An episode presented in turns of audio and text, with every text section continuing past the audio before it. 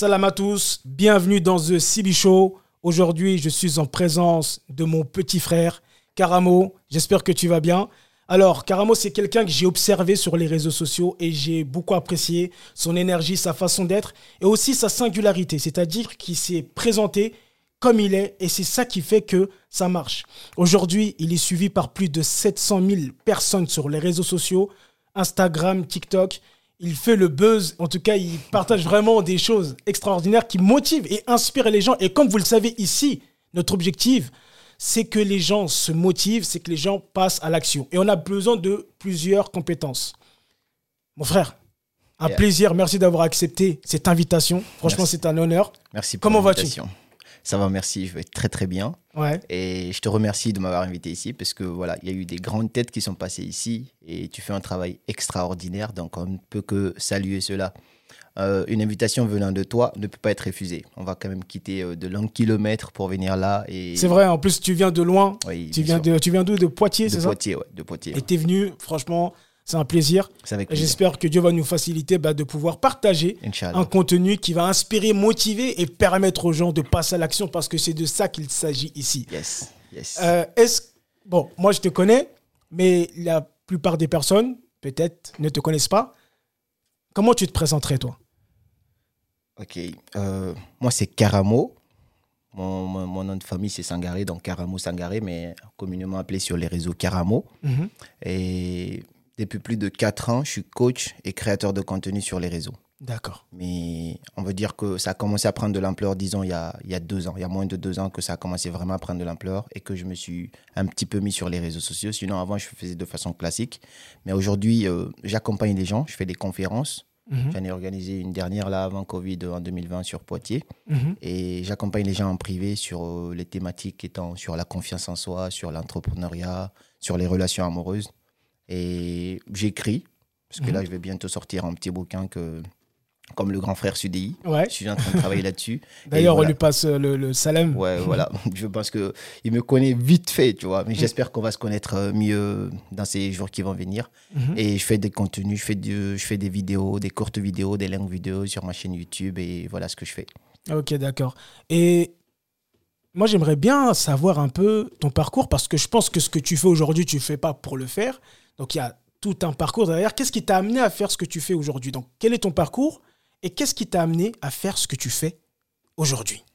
Ok, c'est c'est une question qui me touche beaucoup parce que ça me rappelle des, des- des souvenirs, d'accord? Ça me rappelle des souvenirs et ça me fait replonger un petit peu dans un, dans un passé. Et si je dois parler de ce qui m'a mis dans ça, j'essaie d'avoir assez de courage pour pas pleurer, d'accord? Parce que je pense que même toi, tu me vois euh, parler de la confiance en soi, de, de la motivation, du développement personnel. Mais l'origine, c'est un peu plus profond que tout ça. Donc, disons, il y a 2016, donc il y a 4-5 ans, je connaissais pas du tout c'était quoi le développement personnel, moi. J'étais étudiant, je venais à peine de rentrer à la fac. Mais avant ça, ma vie, elle n'était pas, c'était pas facile parce que j'ai grandi dans une famille, on va dire, modeste. Mon père, il était médecin à la retraite. Et c'était un peu compliqué. Donc, avant la, la mort de mon père, en 2016, mon revenu journalier, il était inférieur à 1 euro. C'est-à-dire que je, mangeais moins d'un euro par jour. Je partais à l'université parfois. euh, je me concentrais pour pas manger la journée, pour pouvoir manger le soir. Mon père, il était là à ce moment-là. Et en septembre, mon père, je n'avais pas une bonne relation d'ailleurs avec euh, mon père, parce que mon père, il était polygame, ça se passait pas très bien avec euh, ma mère. Mais à la fin, il avait vraiment reconnu ses erreurs, il était devenu un bon père et tout, il m'avait rapproché. La seule fois, il a promis de m'acheter un ordinateur pour la première fois, c'était mardi. Euh, mercredi, il tombe malade. Vendredi, il meurt. Et ça m'a fait un choc, parce qu'on est une grande famille. Mon père, il était polygame. Je suis quand même le seul garçon de ma mère. Hmm, Et je suis tombé en dépression. Ok. Parce que, imagine, avant la mort de mon père, c'était assez difficile. Donc, après la mort de mon père, comment ça allait être encore? Hmm. Donc, ça, c'était vraiment compliqué pour moi. Tout le monde me disait, c'est compliqué, petit, mais c'est comme ça la vie, ça va être dur. Tu vas encore voir le vrai visage des gens. C'est ça l'Afrique, en fait. J'étais en Guinée. Et moi, je voulais pas voir ça. Mais j'étais très, très mal. Donc là, j'ai sombré en dépression. Je venais plus à l'université. J'étais très, très, très mal. Et qu'est-ce qui s'est passé? Un jour J'avais un prof de marketing qui était coach en développement personnel. C'est le, le plus grand coach de mon pays, mais il avait fait euh, des études en France, au Maroc. Il avait même été au conféren- à la conférence de Tony Robbins. Hmm. Le fait de marcher sur le feu, il avait fait tout ça. Mais moi, je je connaissais rien de tout ça. Et lui, il a invité un ami. Tous les vendredis, il organisait des, des séances excellence, tu vois, des, des- des classes de leadership. Du coup, il a invité mon ami à venir. Mon ami m'a dit, viens, on va aller quelque part. Je connaissais même pas c'était quoi le développement personnel. Mm. Et donc là, moi, je suis venu, j'ai découvert mon prof de marketing. J'ai dit, ah ouais, il fait ça aussi. Je l'ai écouté parler pendant une heure. Lorsqu'il a fini, j'ai sombré en larmes. Parce qu'il a réveillé en moi de l'espoir. Il m'a Ah, fait comprendre qu'on pouvait partir de rien et atteindre n'importe quel objectif. Il a mis devant moi des exemples, des preuves, des modèles de réussite. Il a tellement réveillé de l'émotion en moi, de la motivation. Je ne me suis pas dit, non, je vais devenir coach, non. Mais ça m'a guéri, tu vois. Ça a commencé à me guérir. Et tous les vendredis, c'était ma religion maintenant. Je partais à la mosquée les vendredis, bien sûr, et les soirs, 16h, je partais là-bas. C'était loin, on prenait la moto. C'était devenu euh, la routine, la coutume. Et je partais tout le temps, je me formais, j'écoutais, et ça m'a transformé. Et comme le dit Napoléon Hill, tout changement commence d'abord par le changement de mentalité. Mm. C'est-à-dire que le changement est une porte qui ne s'ouvre que de l'intérieur. Hmm. Si tu veux changer quelque chose sur toi, avant de commencer à acheter de beaux habits, à acheter des trucs, commence déjà par changer ton intérieur. Et moi, c'est là que ça a fait le déclic chez moi. Ça m'a complètement métamorphosé, ça m'a changé. Je suis parti de zéro et je me suis retrouvé à un revenu incroyable au bout, tout ça au bout de moins d'une année, tu vois. Hmm. En suivant ce professeur-là, j'ai créé une ONG en Guinée qui s'appelle euh, Cellule des jeunes intellectuels pour la promotion de l'excellence avec un ami. Wow. À ce moment, il y avait beaucoup d'étudiants, beaucoup de jeunes qui voyageaient clandestinement. Il y avait beaucoup de morts. Du coup, on avait fait une ONG pour euh, non seulement pousser les gens à l'excellence, mais aussi faire comprendre aux gens qu'on peut réussir même en étant ici, Hmm. dans le pays. Donc, on a fait ça, ça a commencé à marcher. On invitait des ministres, des gens venaient. Moi, j'étais modérateur. Je faisais pas coaching, hein. j'étais modérateur, c'est-à-dire c'est moi qui passais la parole aux, aux gens. J'animais, en fait. J'étais comme le DJ, en, en gros. Ouais. Et ça se passait comme ça, petit à petit. J'ai commencé à voir que j'ai eu, je commence à avoir de, de l'impact. Et un jour, on s'est dit, tiens, on va essayer d'organiser une petite formation pour les élèves du, du lycée. Du, du lycée, pour ceux qui font le bac. Donc, on a organisé une petite formation. On est allé dans un lycée gratuitement. On a négocié. Ils nous ont dit, allez-y, tentez votre chance.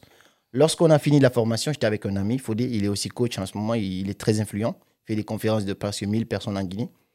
Et quand on a fini la conférence, les gens sont venus me voir. Et il y a un monsieur qui m'a dit, ce que tu fais là, si tu continues à faire ça pendant une année, tu vas dépasser ton coach.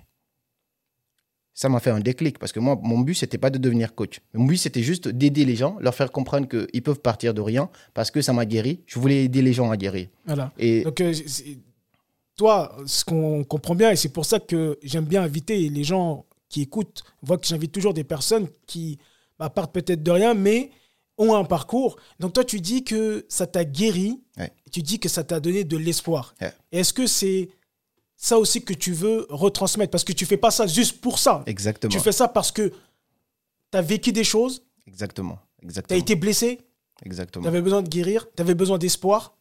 Et aujourd'hui, c'est un peu ce que tu veux transmettre Yeah. sur les réseaux, si je me trompe pas. Yeah, yeah. C'est vraiment ça le premier message. Ouais. Aujourd'hui, je sais qu'un petit peu, parfois, je parle des relations, je parle un petit peu de tout parce que tout le monde, est confronté à ça aujourd'hui. Mais le vrai message que j'ai toujours passé et que je continue de passer, que je vais toujours continuer de passer, c'est de faire comprendre aux gens que vous pouvez partir de rien, de pas confiant, de très très pauvre et atteindre n'importe quel objectif qui vous tient à cœur. Je ne vous demande pas d'être millionnaire, mais s'il y a un objectif qui te tient à cœur, tu dois juste y croire et te dire que c'est possible. Parce que des gens l'ont fait, sont quittés de zéro à héros. Donc toi aussi, tu peux le faire aussi. C'est ça le message que j'essaye de passer. Ah, de. L'espoir, qu'en fait, hein, vraiment, Vraiment je ressens transmettre que. l'espoir. Et Mm. pas que de l'espoir. Vraiment, d'abord, parce que l'espoir, ça commence déjà par changer ton, inté- ton intérieur. Et de là va venir le déclic. Le déclic pour que tu passes à l'action, pour que tu changes de vie, tu te dises, voici ma vie. Moi, j'ai eu des gens en coaching qui étaient venus juste pour la confiance en soi. Et après le coaching, j'ai vu ces gens-là créer leur entreprise. Mm. Commencer des trucs extraordinaires, créer leur page Instagram et mettre le nom de leur entreprise, créer des logos. Moi, j'étais choqué. Je dis, waouh. Et c'est ça le but, en fait. Mm. Faire comprendre aux gens que même si tu as subi quoi que ce soit, même si tu viens de n'importe quel pays, même si c'est quoi ta couleur de peau, tu peux quand même quitter de là où tu étais et atteindre n'importe quel objectif. Comme le dit euh, Robert Kiyosaki, votre passé n'a absolument rien à voir avec votre futur. Vous pouvez changer les choses. Et les gens essayent tout le temps de mettre les liens entre ce qu'ils ont vécu. Du coup, ils se résignent à ça. en disant que c'est ce que ça va devenir. Non, ce que tu as vécu n'a absolument rien à voir avec ce que tu peux devenir. Tout dépend de ce que tu fais aujourd'hui. Tout dépend de ce que tu vas mettre en place aujourd'hui. Donc voilà, voilà le message que j'essaye de passer encore et encore. Que tu passes. que j'essaye de passer. J'essaye quand même en tout cas. Donc euh, il passe en tout cas, il passe. Il passe les messages et c'est pour ça qu'il y a beaucoup de personnes qui te suivent euh, aujourd'hui. Tu parles beaucoup de le changement commence à l'intérieur. Tu dis c'est pas acheter des choses ou en tout cas c'est pas extérieur, c'est l'intérieur. Mhm. Pour toi, qu'est-ce qu'il faut justement changer à l'intérieur C'est quoi Quand tu dis l'intérieur, c'est quoi? L'intérieur, c'est c'est c'est notre âme, tu vois. Et notre âme, il est très profond. Comme par exemple, notre âme, c'est nous-mêmes, tu vois. Il y a Napoléon Hill que j'adore, qui, dit ah, Moi aussi, j'aime énormément. Exactement, qui dit une fois dans, dans l'une de tes interviews que lorsqu'on demande aujourd'hui c'est quoi ton nom, tu vas dire Sibi Mohamed. Alors que Sibi, c'est ton nom, c'est pas toi. Le toi, il est à l'intérieur. Mm. Donc aujourd'hui, les gens essayent de changer ce qui est à l'extérieur. Donc quand on dit changer ton intérieur, c'est d'abord ta façon de penser, comment tu penses. Donc si tu es par exemple dans une situation vraiment qui est pas bien, dans une situation qui est précaire, assez compliquée, le premier changement à faire, ce n'est pas d'essayer d'aller chercher de l'argent. Ce n'est pas essayer d'aller demander quoi que ce soit à telle personne. Ce n'est pas essayer d'acheter une voiture. C'est pas ça qui va changer les choses. Mais d'abord, la première chose, tu changes ta façon de voir les choses. Hmm. Lorsque tu changes ta perception des choses, hmm. les choses changent. Ça me rappelle l'histoire de, je sais pas si tu la connais, c'est l'histoire de d'un laboureur et, et du trésor. Le laboureur, il était en train de labourer le champ, il poussait son, son chariot et il entend un bruit en dessous de son chariot. Il s'arrête, il va vérifier, il trouve de l'or, une caisse pleine d'or. Mais avant, le laboureur, il était très pauvre. Quand il trouve la caisse pleine d'or, il s'assoit pour réfléchir. Il dit, qu'est-ce que je veux faire avec ça? Il pense, il pense, il passe des heures à penser. Finalement, il décide de ne rien faire avec ça, mm. de l'enterrer dans son jardin. Il dit, le jour où j'aurai des problèmes, je vais aller le chercher, comme ça je vais m'en sortir. Donc, il n'a pas touché l'or, il l'a laissé là-bas pendant des années. Lui qui était tout le temps fâché, fauché, il était très mal, il était en colère avec tout le monde. Il a totalement changé. Sans même toucher l'argent. Il a totalement changé. Il souriait avec tout le monde. Sa vie avait changé. Ce qu'il faisait dans le champ, ça marchait très bien parce qu'il parvenait à mieux vendre. Il a vécu de ça. Ses enfants étaient là. Il n'a rien dit à personne. Il se disait que en cas de problème, il va quand même prendre l'or et ça va lui sauver. Il devait mourir maintenant parce qu'il avait vieilli. Il rassembla tous ses enfants la veille avant qu'il ne meure. Il dit de leur donner le secret. Il dit à ses enfants, écoutez, j'ai très bien vécu, j'ai vécu très heureux, mais j'avais un secret parce que j'avais trouvé de l'or. Et cet or-là, il est enterré dans le jardin. Lorsque je mourrai, vous pouvez aller le déterrer et le partager entre vous. Le monsieur, il mourait. Le lendemain, ses enfants se précipitaient pour aller dans le jardin. Il déterrait la, la, la caisse. Il trouva la caisse, bien sûr, mais cette fois, elle était vide. La caisse, elle était vide parce que le laboureur s'était fait voler dix ans auparavant. Hmm. Mais il ne il savait pas. Mais ça n'a pas changé son état. Pourquoi? On dit que c'est pourquoi on dit que lorsqu'il y a un problème dans ta vie, demande-toi, est-ce que c'est le problème en soi qui te fait mal ou est-ce que c'est les pensées que tu associes à ce problème qui te font mal? Hmm. Quelqu'un qui était très pauvre, très malheureux, est passé d'heureux à très heureux, très souriant, sans même toucher l'or. Donc, est-ce que c'est la pauvreté le problème ou est-ce que c'est ta façon de percevoir la pauvreté? Est-ce que tu vois un peu ce que je veux non, non, mais carrément, cette, carrément. Cette histoire, elle est assez puissante. C'est pourquoi on dit le changement commence à l'intérieur. Parce que le, il n'a pas touché l'or. Il n'a pas du tout utilisé, mais juste parce qu'il a changé sa perception des choses, hmm. sa vie a totalement changé. Et tout changement commence à l'intérieur. Lorsque tu commences à croire. Moi, j'y ai cru. J'ai cru que on peut passer de zéro à euro. Je me suis dit qu'il n'y a pas de barrière infranchissable je me suis dit, j'ai envie de faire ça, je vais le faire. Je peux le faire. Et à partir du moment que je me suis fixé ça, j'ai écrit un, guide en 2017-18 en Guinée qui faisait 25 pages que j'ai vendu à plus de 10 000 exemplaires sans rien vendre en ligne. Je sortais, les matins, je me réveillais. J'étais étudiant. J'étais encore étudiant. Je me réveillais à 5 heures quand j'avais pas cours parce que j'avais 3 jours de cours et 3 jours de repos. Mais 3 jours de repos, je me réveillais à 5 heures, je m'habillais, je mettais ma veste, cravate, je prenais mon sac plein de livres que je faisais photocopier. Je partais dans les universités. J'étais, j'avais encore 18, 18, 19 ans. Et donc, je demandais au directeur d'école, au professeur, accordez-moi deux minutes, je vais présenter. J'ai appris à vendre. Je passais dans les classes. Je parlais, je vendais mes livres. Et j'ai fait ça. J'en ai vendu plus de 10 000 exemplaires en seulement six mois. Hmm. En seulement six mois. Et ça, c'est, C'était hallucinant, mais tout ça a commencé par quoi? Parce que j'avais changé ma façon de voir les choses. Je me suis dit que tout était possible. Lorsque tu as une vision, en fait, si tu peux l'imaginer dans ta tête, un film, par exemple, là, tu as un projet pour aller quelque part pour faire un projet. Si tu peux imaginer le film dans ta tête et que le film arrive jusqu'à la fin, dans ta tête, si tu n'as pas eu de blocage dans ta tête, crois-moi, tu n'auras pas de blocage dans la réalité. Mais tant que le film, il est bloqué dans ta tête, c'est-à-dire tu commences à imaginer la scène, comment tu vas implanter ton entreprise, comment tu vas faire ça jusqu'à tes premiers revenus. Tant que c'est bloqué dans ta tête, dans la réalité, c'est bloqué aussi. Donc tout commence par l'intérieur. Mm. Donc tu peux combattre cette idée-là dans ta tête, essayer de trouver les solutions. Dès que tu as la solution, dès que le film il est bien joué dans ton cinéma de la tête là, dès que mm. c'est parti du début jusqu'à la fin, si c'est possible dans la tête, alors c'est possible dans la réalité. C'est comme ça que je perçois les choses. Ok, magnifique, magnifique. Et est-ce que tu peux raconter une chose de ta vie sur laquelle tu es très fier? Une fierté, quelque chose, une histoire de, que tu peux nous raconter euh, qui t'a procuré beaucoup de bonheur et que tu es très fier aujourd'hui Une chose dont je suis très fier. Ok. Je sais que beaucoup de personnes n'en seront pas fiers. Il y a deux, deux événements de ma vie qui m'ont le plus touché. La première, c'est que bon, tout est lié à un objectif. Parce que j'ai, quand mon père il est décédé, moi j'avais pour objectif d'aider ma mère à s'en sortir. Du coup, mon but, j'avais un pourquoi dans la vie. Et c'est ce que je conseille à tout le monde. Si tu as un pourquoi, ça te fait franchir des barrières infranchissables. Et mon but, c'était d'aider ma mère et ma petite famille. Mm. Mais il y a deux événements. La première, c'est quand je vendais mes livres en 2018, mm. avant, 2017-2018, je vendais dans les lycées et collèges avant, parce que je manquais de confiance en moi, un petit peu. Je pensais que j'étais jeune, j'étais à l'université, du coup, je ne pouvais pas vendre à l'université. Et là, il y a eu grève dans mon pays.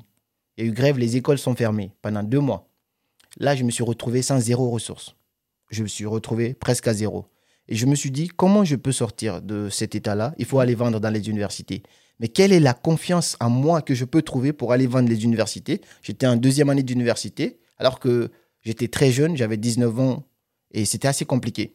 Mais mhm. c'est là que c'est parti l'idée. Je me suis fait accompagner par un monsieur qui m'a donné des conseils, qui m'a dit, écoute, si tu peux le faire dans les lycées, tu peux le faire là. Et mon premier jour pour aller vendre dans les universités, c'était dans une université où il y avait euh, où il y a plus de 600 étudiants. C'était dans une université publique, dans une salle où il y avait plus de 600 étudiants, dans une seule salle. Et moi, je suis venu avec 300 documents. J'ai demandé au prof de m'accorder deux minutes mhm. pour essayer de présenter mon livre. Mais quand je suis venu, le prof, c'était un prof de communication. Ils étaient en expérience sociale mhm. pour voir l'art de la prise de parole en public. C'était ça leur cours. Moi, je suis venu, je suis devenu leur expérience. Donc le prof, il a dit, d'accord, je te laisse la parole. Mais ils avaient prévu le coup. J'ai commencé à parler. Une minute plus tard, toute la classe a commencé à crier pour m'intimider. Aïe, aïe. Ouais, ça criait de gauche, à droite. Moi, petit que j'étais là, j'étais en cravate, je commençais à trembler et transpirer. Ils criaient de partout, personne ne m'écoutait. Qu'est-ce que je faisais Je voulais prendre mes affaires et me barrer de la classe.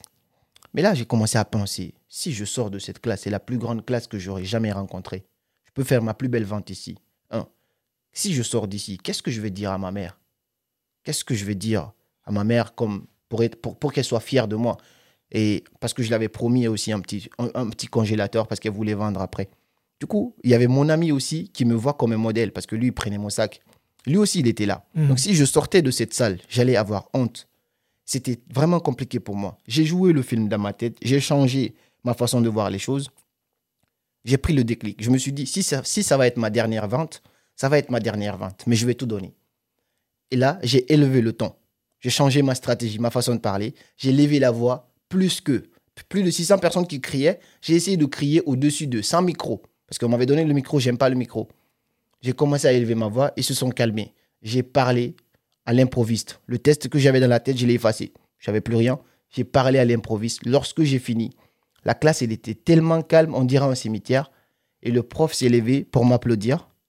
Tous les étudiants se sont levés pour m'applaudir, pour dire que c'est incroyable ce que j'ai pu faire. Il y a des gens qui se demandaient, il vient d'où ce petit-là hmm. Et j'ai vendu. Imagine, je viens avec un sac plein comme ça de livres, j'ai tout vendu. Je suis sorti avec euh, rien. Mon sac, il était plein d'argent.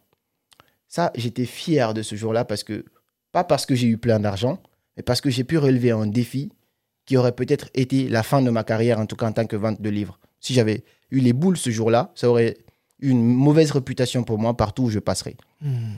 Ça, c'est la première chose dont je suis vraiment très fier. Et la deuxième, c'est quand je suis arrivé en France. Parce que c'est grâce à la vente de mes livres-là que j'ai financé mes études moi-même pour venir en France tout seul. Sans... J'ai aucune famille en France. Même là, j'ai aucune famille. Et je suis venu tout seul. Et quand je suis arrivé, c'était vraiment compliqué. Je dormais chez des gens dans les canapés et tout.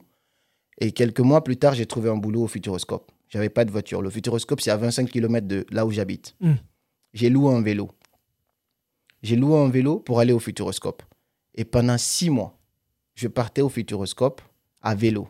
Et j'étais étudiant. Donc après les cours, pendant que les autres rentrent chez eux, moi je prends mon vélo, je mets mon sac au dos, je vais au Futur, je me tape 45 minutes à vélo, aller Wow. juste pour aller bosser. Au retour, je finissais parfois à minuit. Les gens se précipitaient pour rentrer chez eux. Moi, j'étais même pas pressé parce que c'était l'hiver, il faisait froid. C'était assez compliqué. Je mettais mes gants, je mettais ma cagoule, je prenais encore mon sac, je prends mon vélo, je fais encore 45 minutes de vélo pour rentrer chez moi, en plein route. Et ça, je suis fier de ça parce que j'ai fait ça pendant six mois, j'ai épargné, je me suis acheté une voiture.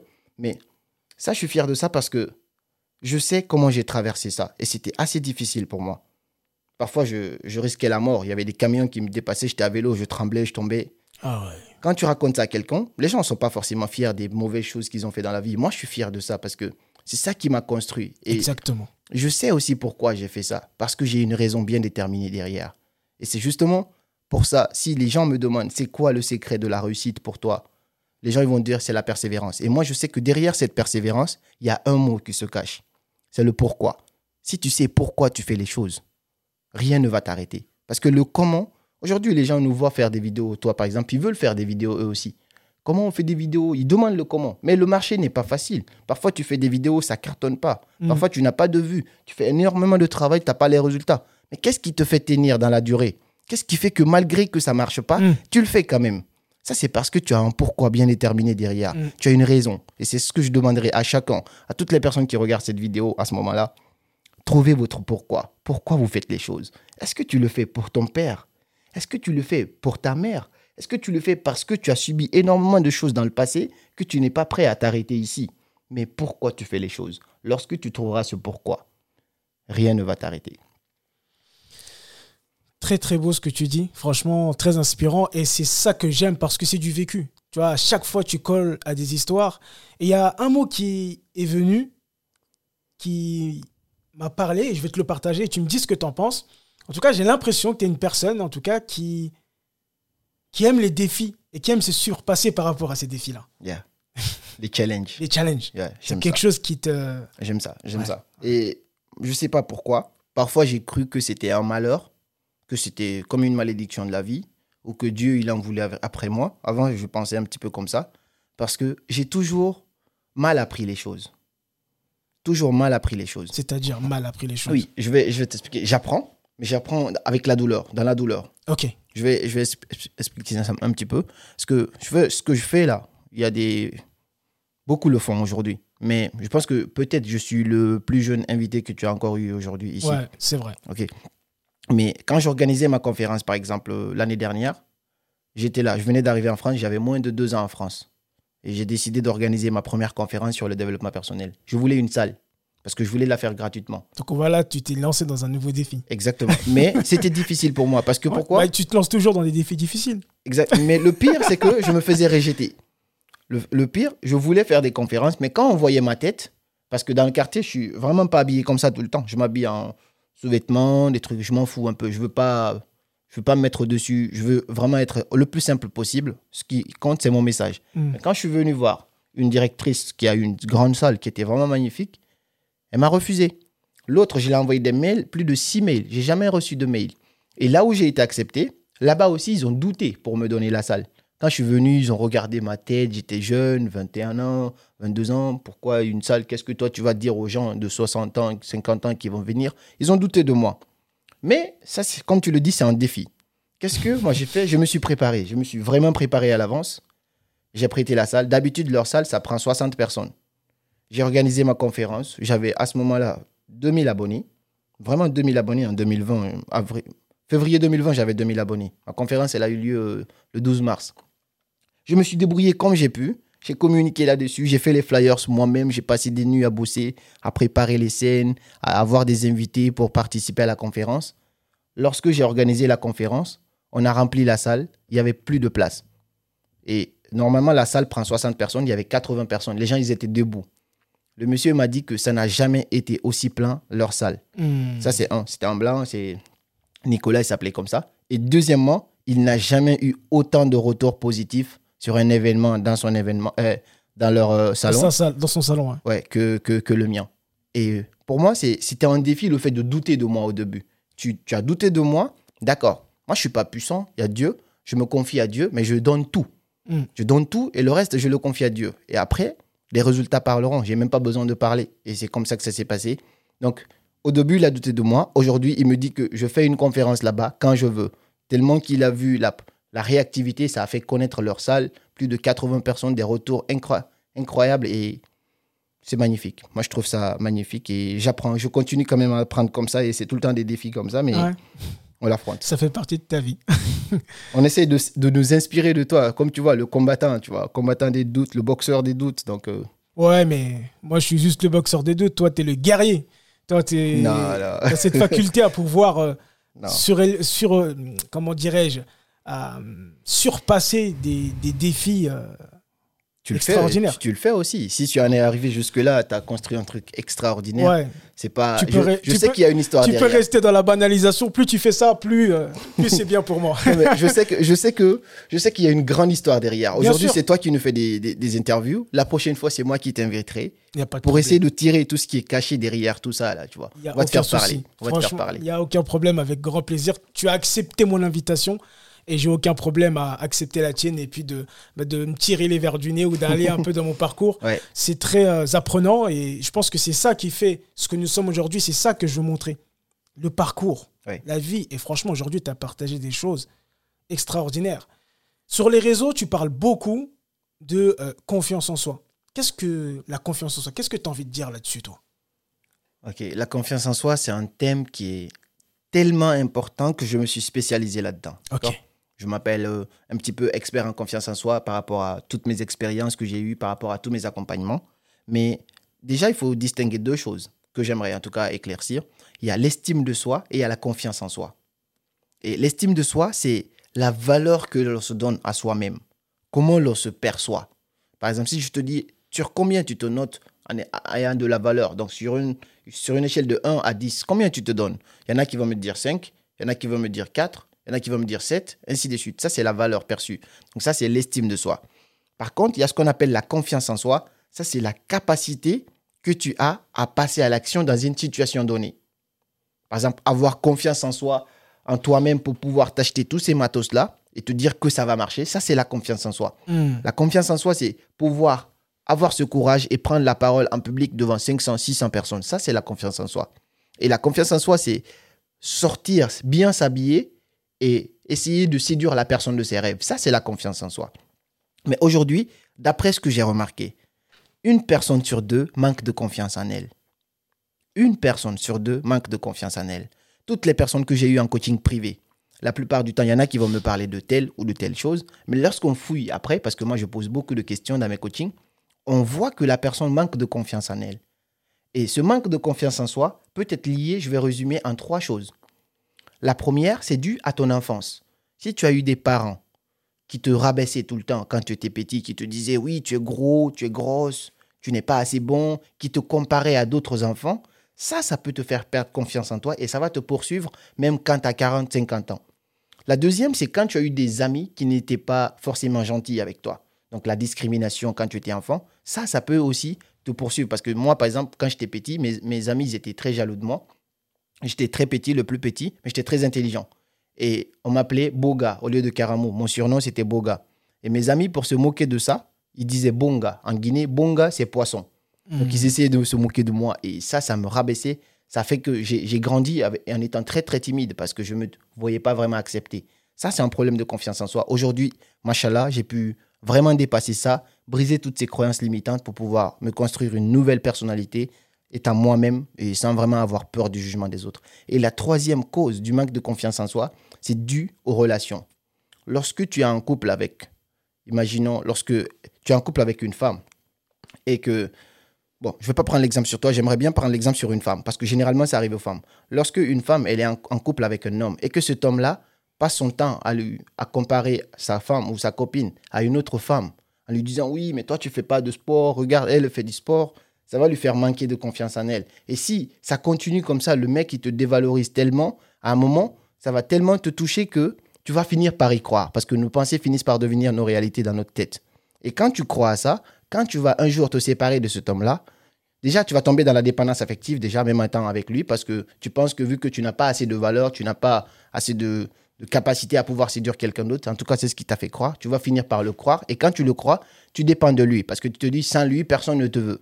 Et tu continues comme ça. Si un jour ça finit vraiment par s'arrêter avec cette personne, tu as cette tu as ce manque-là, tu as cette incapacité de pouvoir séduire une autre personne. En tout cas, dans ta tête, tu te dis que tu ne peux pas. Tu n'es pas à la hauteur. Toi, tu peux pas. Toi, tu n'as pas beaucoup d'abonnés. Toi, tu n'as pas d'abdos, des trucs comme ça. Et ça, c'est les sources du manque de confiance en soi. Et quand tu identifies c'est quoi la source de, de ton manque de confiance en toi, après, tu vas essayer de te construire une nouvelle personnalité en mettant les vraies bases de la confiance en soi. Donc, les vraies bases, c'est déjà briser ces croyances limitantes du passé par rapport aux trois sources que j'ai citées. Et ensuite, essayer par exemple de d'identifier tes forces. Donc prendre une feuille, essayer de noter pour toi, c'est quoi tes compétences? Quelles sont tes forces? Est-ce que c'est la beauté? Est-ce que c'est le physique? Est-ce que c'est parce que tu sais très bien parler? Est-ce que c'est parce que tu sais très bien t'habiller? Tout ce qui est comme compétence pour toi, tu le notes. Et quelles sont tes, qualités aussi? Tu mets ça aussi, tes qualités, euh, genre euh, même, même le, le simple fait d'être, d'être une personne qui est assez courageuse et parce que tu as réalisé de belles choses avant, tu te rappelles de tout ça, ça, ce sont tes forces. Lorsque tu prends tes forces, tu les valorises, ça augmente un petit peu ta confiance en toi. Et l'autre point qu'il faut comprendre, parce que quand les gens ils prennent leurs forces, ils oublient leurs faiblesses. Sauf que si tu n'as pas accepté tes faiblesses, ça veut dire si tu n'as pas accepté qui tu es, tu donnes l'opportunité à d'autres personnes de te rabaisser à nouveau. Parce que tu vas beau avoir confiance en toi. Imaginons par exemple, euh, moi j'ai ça, là. cette cicatrice-là sur la main parce que j'avais eu un accident à moto. Si je n'ai pas accepté le fait d'avoir une cicatrice et que c'est pas si grave, lorsque je vais beau le cacher, je vais mettre un masque, un gant et quelque chose comme ça, dès que quelqu'un me dira ouais, tu as une cicatrice ici, directement ça va me blesser parce que je ne l'ai pas encore accepté. Donc peu importe ta faiblesse, tu essaies d'accepter ta faiblesse, tu te dis euh, j'ai ça comme défaut, soit je peux le changer, c'est-à-dire travailler sur moi-même, par exemple, si tu es trop gros, tu essaies de faire du sport, si tu penses que tu es assez gros, en tout cas pour toi, parce que tout dépend de la perception de soi-même, tu fais du sport. Mais si tu penses que c'est OK pour toi, tu l'acceptes. Et quand tu l'acceptes, même quand quelqu'un d'autre se moque de toi, toi, tu te moques de la personne en retour. Parce que pour toi, c'est ridicule. Tu l'as accepté, en fait. C'est Mm. pourquoi aujourd'hui, on voit des gens. Il y a des gens qui pensent que être gros, c'est un défaut. Il y a d'autres gens qui prennent le fait d'être gros comme un business. Donc, tout dépend de la perception que tu as sur la chose. Mm. Il y a des gens qui sont gros, gros, euh, en tout cas, comme on les appelle comme ça, qui font des photos Instagram pour mettre en valeur le fait qu'ils sont gros. Mm. Alors qu'il y a d'autres gens qui sont dans la maison déprimés juste parce qu'ils sont gros. Donc tout dépend de comment tu perçois les choses en fait. Donc sur la confiance en soi, il y a beaucoup, plein, plein d'outils comme ça qui- qui- qu'il faudra essayer de prendre et travailler sur soi-même. Moi, je fais des accompagnements là-dessus. Je sais qu'il y a pas mal de personnes, mais c'est quelque chose d'assez important parce que, juste pour terminer là-dessus, Mhm. tu peux avoir 80% de talent et juste pas, pas de confiance en toi, tu ne vas pas réussir. Tu peux avoir, on va dire, 100% de talent. Tu es très talentueux. Mais si tu n'as pas confiance en toi, tu ne vas pas accomplir de grandes choses. Par contre, il y a des gens qui ont juste 20% de talent, qui ont 80% confiance en eux. Ces gens-là parviennent à accomplir des choses extraordinaires. Parce que la confiance en soi, comme je te dis, c'est ta capacité à passer à l'action. Et celui qui passe à l'action est dix fois plus fort que celui qui sait tout mais qui ne passe pas à l'action. Exactement. Et ça, c'est quelque chose d'hallucinant. C'est pourquoi on, va- on va plutôt travailler sur notre confiance en nous-mêmes. Et cette confiance en soi, ça ramène à ce qu'on a dit dès le début, ton état intérieur. Donc, quand tu changes ta perception des choses, l'intérieur, ça fait des choses extraordinaires. Et même si tu es dix fois plus talentueux que qui, quiconque, si tu n'agis pas parce que tu n'as pas confiance en toi, celui qui n'est pas du tout talentueux fait des choses extraordinaires que toi, tu vas jamais faire. Mm. Et ça, c'est extraordinaire. C'est comme ça que je perçois la confiance en soi. Et je sais qu'il y a plein d'outils, mais bon, on va pas essayer de tout mettre Ouais. là-dedans quand même. Bien sûr. Non, mais après, voilà, de toute façon, à la- je partagerai tous tes réseaux, les gens qui ont envie vraiment de rentrer en profondeur. Et il faut que les gens comprennent que ce que tu fais, c'est pas que du développement personnel dans le sens j'ai lu des livres, je me suis formé, etc. Mhm, mhm. C'est que j'ai vécu ça. Ouais, Et je suis amène de vous expliquer, parce que moi j'ai vécu ça, Oui. je sais ce que c'est. Oui. Tu vois ce que je veux dire? Ton parcours montre que tu as, en tout cas pour moi, les compétences et les capacités d'aider les gens, Oui. qu'ils ont vraiment ça, parce que ça fait partie intime de ta vie. Quelqu'un qui te raconte tout de suite, tu arrives à reconnecter et à capter en fait qu'est-ce qui fait que la personne aujourd'hui, elle manque de confiance. Et tu as dit une chose, et après on va terminer, tu as dit que le fait d'avoir confiance permet aux gens, et c'est, tu vois ici, moi c'est ça que je veux euh, faire, en tout cas dans tout ce que je partage, permettre aux gens de passer à l'action. Oui. Et tu as dit que quand tu as confiance, Tu même si tu n'as pas tout, tu passes à l'action, Oui. tu agis. Oui. Oui. Je suis totalement d'accord avec toi. C'est ça. Si tu n'as pas confiance, si tu n'as pas confiance en toi, donc tu as cette incapacité de passer à l'action, même Mm. si tu as 10 millions de talents. Mais si tu n'as pas beaucoup de talents et que tu as confiance en toi, bah, tu passes à l'action. Et quand tu passes à l'action, tu finis par développer ton talent en plus. Parce qu'on Mm. dit que c'est en forgeant qu'on devient forgeron. Mm. Donc, imaginons, j'ai pas beaucoup de talent, je sais pas trop faire des vidéos, par exemple. Mm. Je sais quelqu'un qui sait beaucoup faire des vidéos, mais qui n'ose pas se mettre en public, qui n'ose pas se montrer dans la caméra. Moi, je suis nul. Mais je, je veux quand même passer à l'action. Du coup, je passe à l'action. Lorsque je continue dans cette optique-là, dans une année, j'aurai finalement presque plus de talent que la personne qui avait 10 millions de talents, mais qui n'a jamais agi. Parce qu'en agissant, même si tu es nul, c'est en forgeant qu'on devient forgeron. Plus tu es dans une chose, plus tu comprends. Aujourd'hui, tu, tu connais des choses que tu connaissais pas il y a une année. C'est vrai. Aujourd'hui, tu, tu as des compétences que tu n'en avais pas il y a une année. Ça, c'est pourquoi? Parce que tu es dans le truc. Donc, tout dépend de... faut se mettre dans ce truc-là. faut se mettre dans ce truc-là. Et justement, juste pour rebondir là-dessus, pour que les gens se mettent dans ce truc, parfois, ils ont besoin d'un déclic. Ça me rappelle un royaume aussi. J'aime bien euh, raconter des anecdotes comme ça. Il y a un royaume où un roi, on lui a offert deux pigeons, deux, deux, deux oiseaux, tu vois. Et quand on lui a offert deux oiseaux, il a pris les oiseaux, il a confié à un dresseur pour qu'il puisse dresser les oiseaux. C'est des petits. Et le dresseur, il a dressé les oiseaux pendant plus de six mois. Il y avait un oiseau qui parvenait à voler, qui partait où il voulait, il revenait. Il y avait un autre qui bougeait pas. Qui bougeait pas du tout. Quand tu le mets ici, il reste là. Quand tu le mets là-bas, il reste là. Il restait assis sur la branche d'arbre. Il bougeait pas du tout. Le roi, il s'inquiétait. Il dit pourquoi l'autre là parvient à voler et l'autre là, il est là, il bouge pas du tout? Le dresseur dit écoute, j'ai tout fait, je suis fatigué, monsieur le roi. Il rassembla tout le village. Il appela tout le monde pour essayer de voir ses compétences. Des marabouts, nanana. Tout le monde essayait ce qu'il voulait pour que l'oiseau vole. Il ne volait pas. Finalement, il décida d'appeler un agriculteur. Il dit Ouais, peut-être les agriculteurs, ils ont tout le temps des conflits avec des oiseaux. Je vais appeler un agriculteur. Ils ont laissé l'agriculteur avec l'oiseau pendant 10 secondes. Seulement 10 secondes. L'oiseau a volé.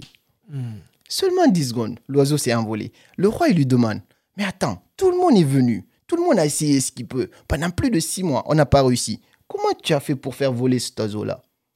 Et la réponse de l'agriculteur, il dit Écoutez, monsieur le roi, j'ai pas vraiment compliqué les choses. J'ai juste coupé la branche sur laquelle l'oiseau était assis.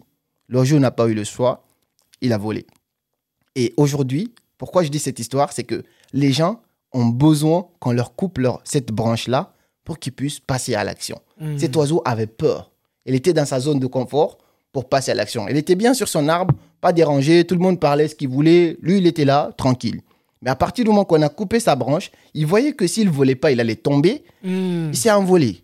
Et donc, aujourd'hui, les gens sont assis, ont cette incapacité de passer à l'action. Donc, parfois, faudra couper cette branche-là. Mais c'est pas nous qui la coupons, c'est la vie. Moi, par exemple, c'est moi, j'ai pas commencé à passer à l'action quand j'ai perdu mon père, mais le fait de perdre mon père m'a fait plus passer à l'action. Donc, c'est comme si on avait coupé ma branche. J'avais pas le choix que de voler. Mm. Est-ce que tu comprends un peu ce que je veux Trop, dire? Trop. Et, et c'est ça, en fait. Les gens ont parfois besoin de ça. C'est c'est ce qui arrive à la plupart des gens. Aujourd'hui, les gens commencent à faire certaines choses juste quand ils ont un déclic. Juste quand ils ont un déclic. Quand leur business qui est là, ils n'essayent pas de se challenger pour faire quelque chose. C'est quand, par exemple, il y a fermeture totale de tout, qu'ils se disent au final, Hum, tiens, je pense qu'il est temps que je me mette un peu sur Internet dès parce que tout est fermé. Et là, ils vont commencer à faire ça. Ça, c'est le déclic. Tout le monde, il y a des gens qui attendent que ce déclic-là. Donc, tu as le choix. Soit tu attends, comme cet oiseau-là, jusqu'à ce qu'on vienne te couper cette branche-là. Tu auras quand même mis beaucoup de temps. Ou soit tu te dis, si l'autre-là a pu voler, moi aussi je peux voler. Je vais quand même essayer, même si je vole pas aussi mieux que l'autre, mais je vais quand même essayer. Mm. C'est ce que moi je conseille aux gens. Tu n'es pas obligé de te comparer aux autres. C'est justement ça aussi l'autre problème de, de la confiance en soi, parce que on vit tout le temps dans la comparaison. On se compare tout le temps à l'autre. Ah, lui, il a plus d'abonnés que moi. Et Tu sais pas par quoi l'autre est passé. Ne compare jamais ton étape 1 à l'étape 10 de l'autre. Tu as vu l'autre aujourd'hui avec euh, tel nombre d'abonnés ou tel nombre d'argent.